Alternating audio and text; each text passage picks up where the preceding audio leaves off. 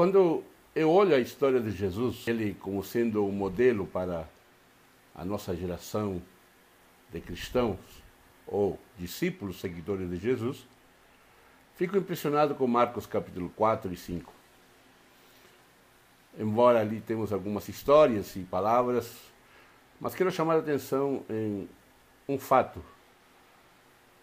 É o seguinte: Jesus, logo após de estar ali à beira do mar da Galileia, sobe num barquinho e ele ensina ao povo as parábolas. A continuação, ao terminar o dia, já à tarde, ele pede aos seus discípulos arranjarem um barco, um barco para passar para o outro lado do mar da Galileia. E então eles viajam durante a tarde e noite para o outro lado da Galileia.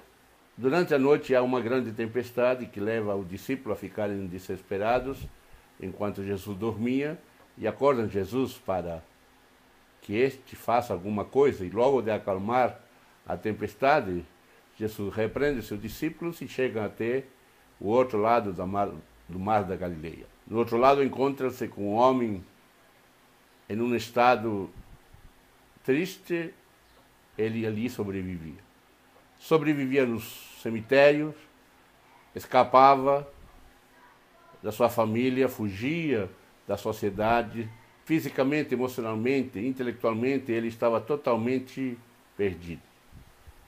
Mas o que me chama a atenção é que Jesus arriscou a sua vida através da tempestade para simplesmente atravessar o mar da Galileia e atender uma pessoa, um gadareno endemoniado ou um gadareno com espírito imundo.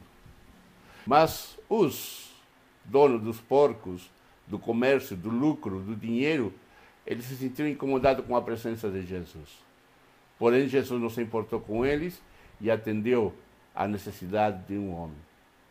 Não somente ele desprezou os valores do dinheiro, mas também conduziu este homem a distribuir compaixão e falar da compaixão que ele tinha recebida de Jesus. Jesus lhe disse: Vai e conta quanto de misericórdia Deus teve com você.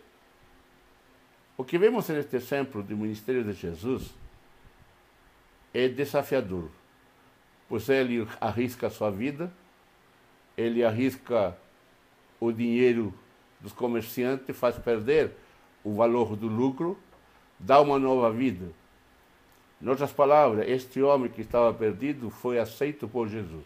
Aquele que era rejeitado pela sociedade, aquele que não estava com a sua família, aquele que vivia no lugar de morte, o texto diz que ficou em são juízo. Se a igreja cristã evangélica brasileira, que se diz seguidora do modelo Jesus, se arriscasse mais pelos pobres, pelos necessitados, se ele, ou ela, no caso, se interessasse muito mais em investir em pessoas e não em templos, terrenos, patrimônios e grandes instituições, possivelmente o nosso Brasil poderia ser bem diferente. Milhões de reais se gastam em estruturas e centenas de reais se gastam em pessoas o valor da pessoa, a aceitação da pessoa, o bem da pessoa, sempre esteve acima de qualquer coisa para Jesus. Este é o desafio para nós nesta semana.